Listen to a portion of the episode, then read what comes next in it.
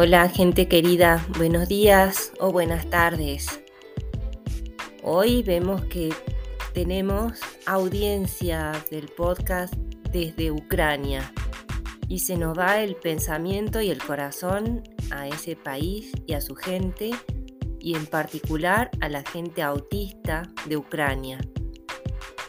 Les dedicamos el episodio del podcast de hoy un episodio que podría ser importante en algún sentido porque habitualmente compartimos información de base científica y hoy lo que vamos a compartir son las recomendaciones que hace una comisión de gente autista sobre investigación en autismo.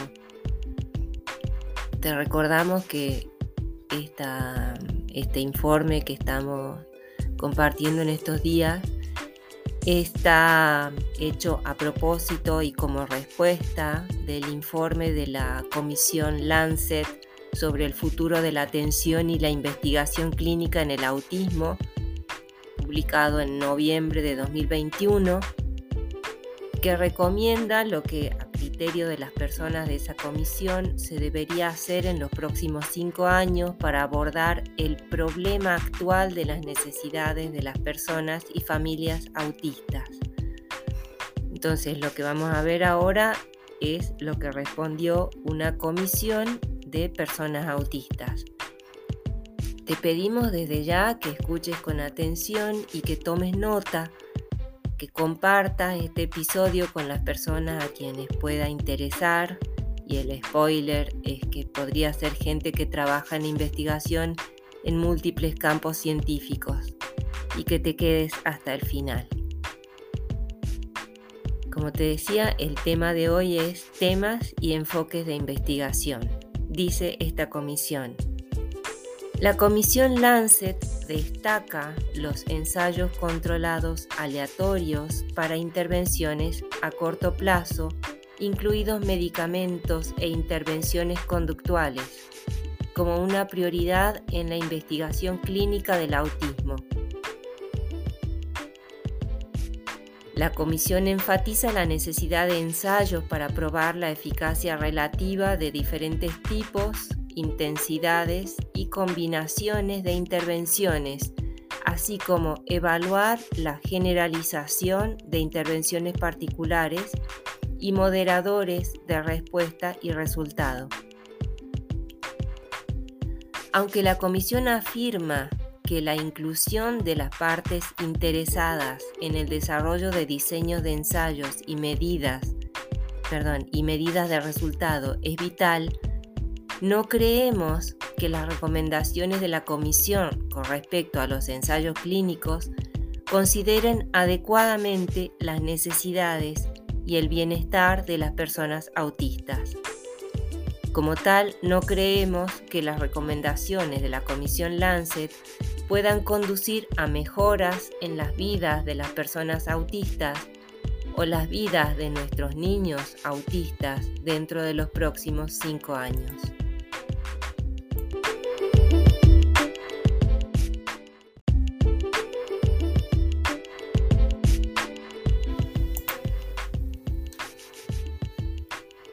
En cambio, instamos a concentrar más recursos en las causas de la mortalidad, mejorando nuestro acceso a la atención médica y el apoyo a la salud mental y el monitoreo a gran escala de los efectos de un mejor acceso.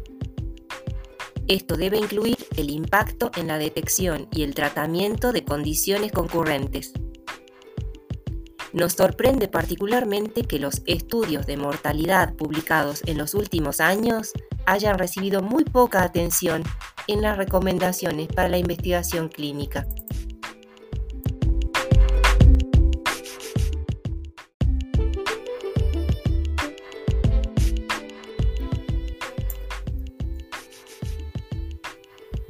Necesitamos investigación clínica para abordar el problema de los tratamientos pseudocientíficos nocivos, mapeando su uso y efectos sobre la salud mental y física, así como mejorar la conciencia entre los médicos y los cuidadores.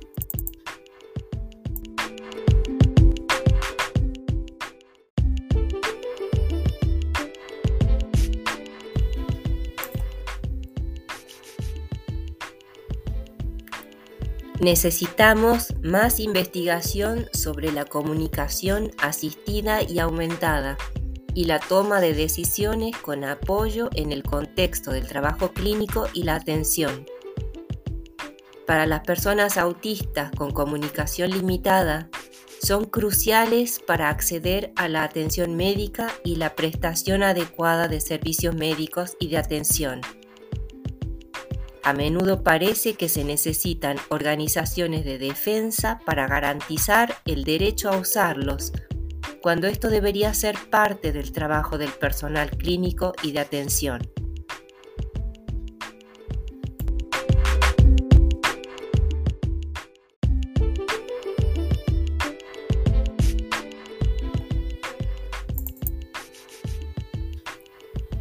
Necesitamos más investigación sobre cómo los entornos estresantes, la percepción errónea de los demás, la falta de servicios para personas con discapacidad, la falta de adaptaciones razonables, el estigma, la discriminación y el acoso escolar afectan la salud de las personas autistas, lo que contribuye a la ansiedad y la depresión, y cómo se pueden mitigar dichos efectos.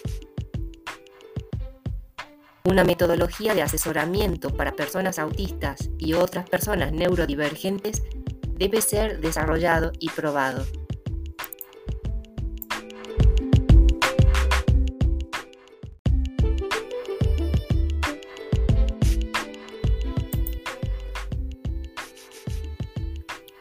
También necesitamos con urgencia investigación sobre detección y diagnóstico a gran escala asequibles y accesibles para todos los grupos de edad, en todos los lugares del mundo, especialmente en países de bajos y medianos ingresos. Los servicios de diagnóstico deben ser vistos como un derecho básico para todas las personas autistas, no como algo que los médicos otorgan a su discreción o solo cuando el diagnóstico puede conducir a la provisión de intervenciones.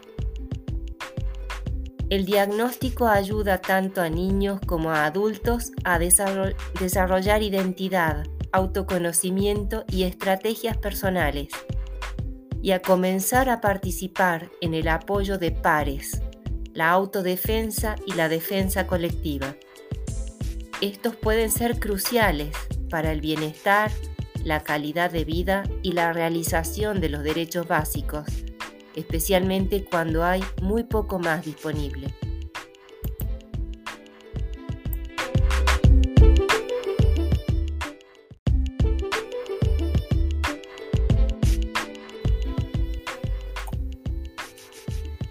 La Comisión Lancet ha reconocido la importancia de la investigación en adolescentes y adultos.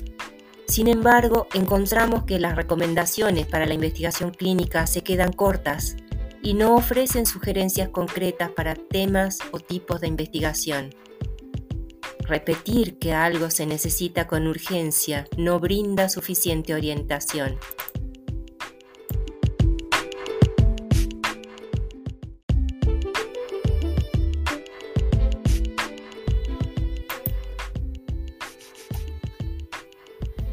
Los modelos sociales de discapacidad y de derechos humanos deben entenderse y aplicarse en el contexto del trabajo clínico, lo que lleva a modelos de investigación y práctica que se dirigen a los sistemas y no solo a nosotros como individuos.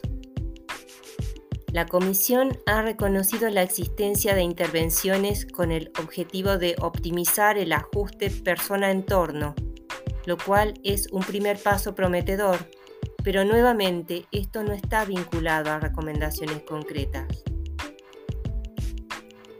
Los estudios que se centran en el problema de la doble empatía y las percepciones negativas inconscientes de las personas autistas proporcionan marcos teóricos y ejemplos de intervenciones prácticas respecto a los modelos sociales de la discapacidad y de derechos humanos que son cubiertos por la Comisión en dos oraciones. Dichos marcos y ejemplos podrían también ofrecer puntos de partida como un enfoque centrado en el ajuste de los entornos.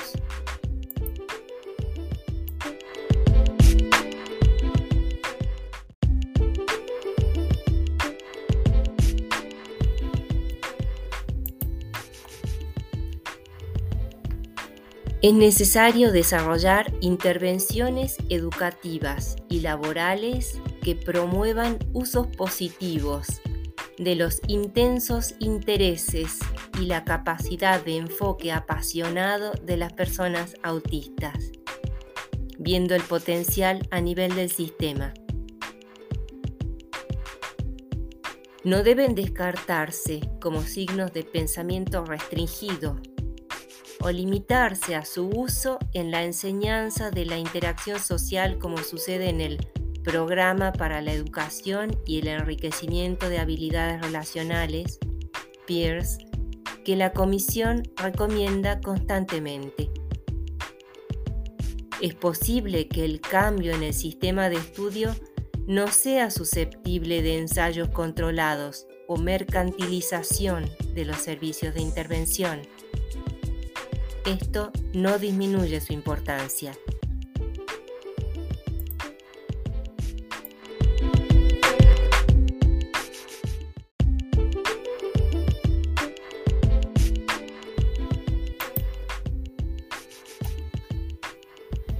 Los modelos sociales de discapacidad y de derechos humanos deben entenderse y aplicarse en el contexto del trabajo clínico lo que lleva a modelos de investigación y práctica que se dirigen a los sistemas y no solo a nosotros como individuos.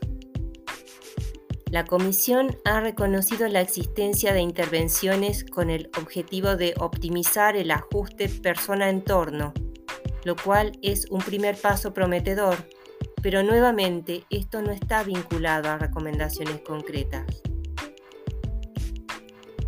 Los estudios que se centran en el problema de la doble empatía y las percepciones negativas inconscientes de las personas autistas proporcionan marcos teóricos y ejemplos de intervenciones prácticas respecto a los modelos sociales de la discapacidad y de derechos humanos que son cubiertos por la Comisión en dos oraciones.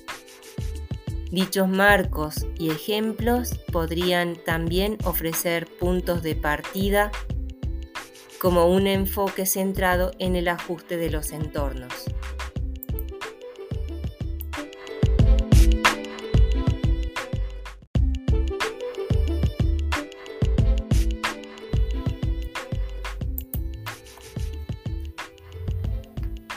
Es necesario desarrollar intervenciones educativas y laborales que promuevan usos positivos de los intensos intereses y la capacidad de enfoque apasionado de las personas autistas, viendo el potencial a nivel del sistema.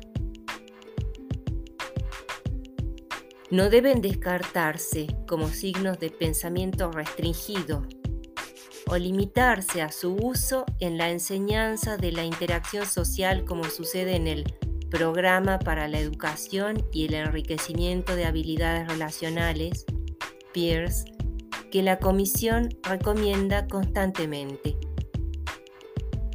Es posible que el cambio en el sistema de estudio no sea susceptible de ensayos controlados o mercantilización de los servicios de intervención.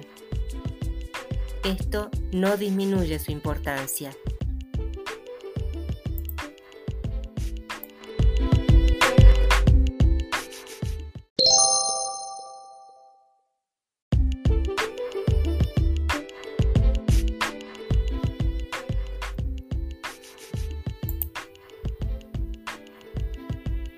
Necesitamos que la investigación clínica trabaje en colaboración con otros campos de la investigación del autismo, convirtiéndose en parte de un cambio cultural fundamental para abordar el autismo en lugar de quedar fuera de él y operar de forma aislada. Agradecemos otra vez a Geta Puki y a las demás personas que integraron esta comisión a la revista científica que lo puso disponible. Y a vos que estás escuchando y que podés pasarle quizás esta información a alguna otra persona a quien le venga bien esta, este informe hecho por gente autista en relación con el llamado informe de la Comisión Lancet y te escuchamos. Sabes que tenés el micrófono abierto y disponible para que nos hagas llegar tus comentarios, preguntas, sugerencias, correcciones. Y nos despedimos saludándote. Buenos días o buenas tardes. Chao, cuídate.